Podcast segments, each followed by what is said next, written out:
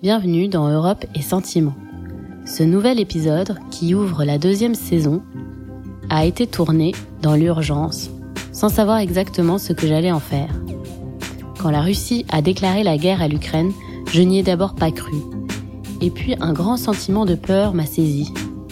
L'Europe, synonyme de paix pour beaucoup d'entre nous, devenait un terrain de bombardement et d'affrontement. Je dois vous avouer que j'ai pensé à ne rien dire.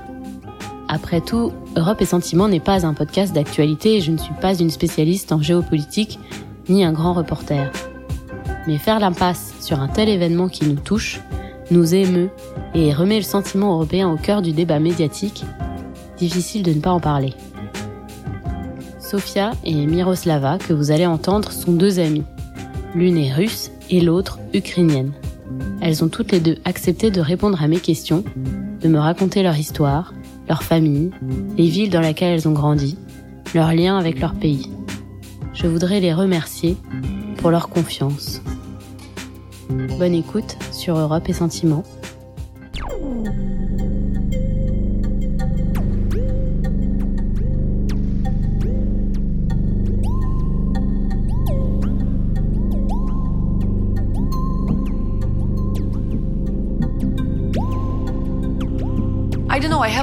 Je ne sais pas. Je n'ai pas de famille en Russie. Peut-être que si j'en avais une, ce serait une histoire complètement différente. Et ce serait vraiment plus compliqué. En Russie, euh, on l'appelle ça la guerre. Et c'est interdit de dire que c'est la guerre parce que tu peux aller en prison jusqu'à 15 ans. Il faut dire c'est action militaire.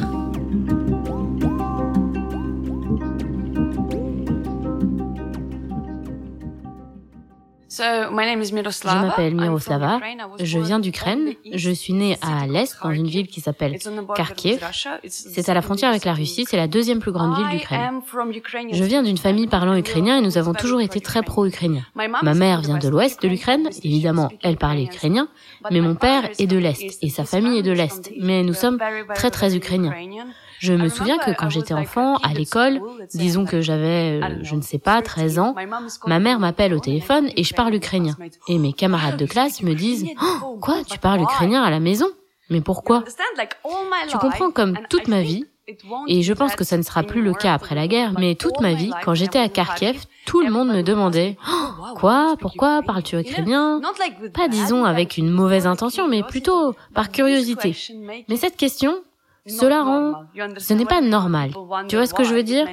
Quand les gens se demandent pourquoi, cela fait que ce n'est pas normal. Et c'est, euh, surtout quand j'étais une adolescente, j'étais disons assez timide à ce sujet et de dire ah oui tu sais euh, c'est parce que ma mère vient de l'Ouest et puis mon père tu vois. Et depuis en fait, depuis que j'ai commencé à vivre à l'étranger, à chaque fois que je viens dans ma ville, je me dis oh allez s'il vous plaît détendez-vous vraiment. Pourquoi je parle ukrainien? Mais vous avez vu mon passeport, il est bleu. Déjà, mon grand-père, euh, il était ukrainien. Je l'ai jamais connu euh, parce qu'il est décédé assez, assez tôt, euh, voilà, mais c'est le père de ma mère. Ensuite, ma meilleure copine, euh, Elena, elle, son père, il est ukrainien. Euh, ma cousine qui habite à Moscou, donc son père, elle était ukrainien. C'était très, très, très, voilà, commun d'avoir de la famille en Ukraine ou les Ukrainiens qui avaient de la famille en Russie. Je me souviens, euh, j'avais une prof de maths euh, qui était une, une dame assez âgée, qui était très ukrainienne. Elle parlait même, parfois, elle mélangeait quelques mots. Voilà, elle venait, je pense, d'Ukraine, euh, des Ouest. Euh, donc, elle parlait avec des mots ukrainiens, avec un accent très fort. Donc, nous, on a rigolé un peu à l'époque quand on était enfant. mais même, voilà, dans l'école, on avait ça. I never felt myself je ne me suis jamais sentie russe d'aucune façon. Même si au quotidien, avec mes amis, à Kharkiv, oui, la plupart des gens parlent russe, c'est vrai. Mais quand vous parlez ukrainien, oh, la plupart du temps, vous ne rencontrez aucun problème. Il y a parfois des gens un peu bêtes qui disent oh, Mon Dieu, qu'est-ce que c'est Mais pour ces personnes âgées, vous pouvez simplement dire Les gars, retournez en Russie. Tu vois ce que je veux dire Qui vous retient ici C'est tout. Donc de cette façon, je n'ai jamais ressenti une identité double. Mais j'ai ressenti une sorte de double identité entre l'Est et l'Ouest. Qui étaient, euh, par exemple, à Kharkiv, ils me demandaient pourquoi tu parles ukrainien alors que tout le monde parle russe. Mais à Lviv, ils me demandaient, hé, mais ton ukrainien a un accent, d'où viens-tu? Et je me dis, mais vraiment, vous êtes sérieux? Comme si partout où je vis, on me demande d'où je viens, tu vois? Et donc c'était un peu étrange. En plus, l'Est et l'Ouest sont assez différents. Pas seulement dans la langue, mais aussi dans certaines, dans les mentalités. Et donc avec ces deux cultures, je me suis jamais trop sentie chez moi nulle part. Parce que là, je me sentais différente à cause de ça, et là, je me sentais différente à cause de ça. Mais en même temps, je sentais que je pouvais très bien comprendre les deux. En Russie, en fait, euh, on disait toujours on est russe et on parlait toujours la même langue. Malgré la taille du pays, je pense que c'est grâce à l'Union soviétique ou à cause de l'Union soviétique, euh, on est devenus tous pareils. Et euh, on n'avait pas trop d'accent. Euh, et ici, par exemple, dans les plus petits pays, type la France ou l'Espagne, euh, tu chantes deux 200 km d'une ville à l'autre et tu sens déjà l'accent. En Russie, on n'a pas du tout ça. On a l'accent plutôt des grosses villes euh, contre campagne. Euh, c'est le seul type d'accent que tu peux imaginer. Donc moi, je me présentais toujours euh, euh comme une Russe et je vais pas une autre type d'identité. Je vais pas euh, une Russe du Nord ou une Russe du Sud. Non, j'étais Russe, Russe, voilà. Quand j'étais toute petite, avant l'école, j'ai grandi dans l'ouest de l'Ukraine, dans les montagnes, parce que c'est là que vit ma grand-mère. Et donc c'était totalement une autre culture, parce que entre l'est et l'ouest, il y a 1000 kilomètres, et les gens sont très, euh, aussi historiquement très différents, parce que cette partie était autrefois entre l'empire austro-hongrois et la Pologne pendant de nombreuses années. C'est donc très intéressant la différence. Mais ensuite, quand j'ai commencé, euh, bien sûr, à aller à l'école et que j'étais adolescente, j'étais dans ma ville de Kharkiv, eh bien, tout allait bien, je veux dire, euh, que puis-je dire? C'était, je dirais, euh, avant l'adolescence, j'étais assez occupée à étudier différentes sortes de choses et à faire du sport, probablement comme la plupart des enfants le font, j'imagine, aussi jouer dans le quartier.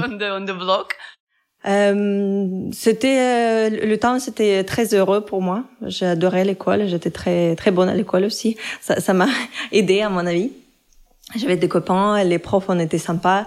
Mais bien évidemment, il y avait euh, euh, presque tous les profs sortaient de l'Union soviétique. Donc euh, les, les livres qu'on a utilisés aussi à l'école, c'était des livres euh, de l'Union soviétique. Donc par exemple, euh, je parle souvent de la présentation de deuxième guerre mondiale. en France, je pense que vous apprenez que c'est les États-Unis qui ont gagné la deuxième guerre mondiale il y a un gros, gros accent sur le D-Day et le débarquement. En Russie, on l'apprend pas ou on, l'apprend euh, d'une petite, petite, euh, voilà, euh, parenthèse dans le livre que euh, ça ne, ça, ça reste pas dans nos mémoires. Et à la fin, pour nous, c'est la Russie qui, qui a gagné la deuxième guerre mondiale. Il n'y a pas de doute. On ne parle pas des États-Unis. Donc voilà, c'est c'est le livre euh, qui, qui est un peu comme dans le dans le Orwell que chacun écrit son histoire. Non, my family never non, ma famille n'a jamais aimé la Russie et n'a jamais voulu avoir à faire quoi que ce soit avec elle. Mais je peux quand même te dire comment c'était plus ou moins, tu vois, l'ambiance, disons, surtout à l'Est. On pourrait dire qu'au début, les gens étaient plutôt du genre, oui, nous sommes frères et pour toujours. Et c'est vrai, nous avons un lien économique si fort parce qu'en Union soviétique, toute l'économie était très centralisée. Donc, disons qu'en Ukraine, tu vois, tu avais trois types de, comme à l'Est, trois types d'industries. Puis ailleurs, au Kazakhstan, un autre type. Et tout ça était très connecté via Moscou. C'était donc très difficile. Vous deviez être ensemble pendant un certain temps, au moins économiquement. Donc ça, c'est la première chose. Et puis beaucoup de familles, tu vois, les gens allaient, euh, je ne sais pas si c'est l'Union soviétique, mais tu pouvais, je ne sais pas, tu pouvais être né à Kiev et aller travailler à Vladivostok parce qu'il y avait du travail. Donc beaucoup de familles étaient un peu partout.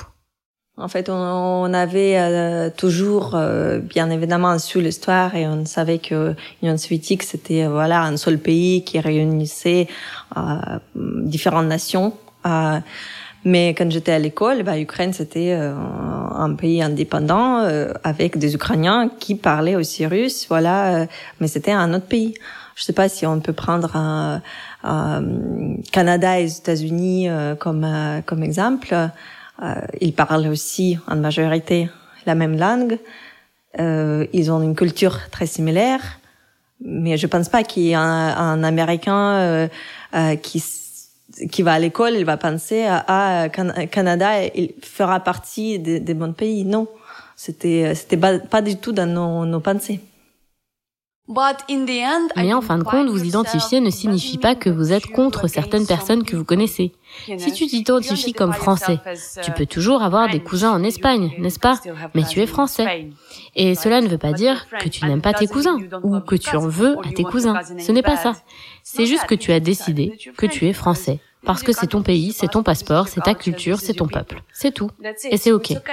Mais d'une manière ou d'une autre, la Russie n'a pas vraiment Disons que la direction politique du gouvernement russe aimerait que l'identification des Ukrainiens en tant qu'Ukrainiens, tu vois, il disait quelque chose comme « nous sommes frères ». Je me souviens quand j'étais plus petite, je dirais il y a plus de 10 ou il y a 15 ans, il disait « notre petit frère l'Ukraine ». Tu vois, comme si euh, merci les gars, comme c'est sympa. Il disait la même chose à la Biélorussie, mais avec la Biélorussie, apparemment, ça a marché. Mais avec nous, non.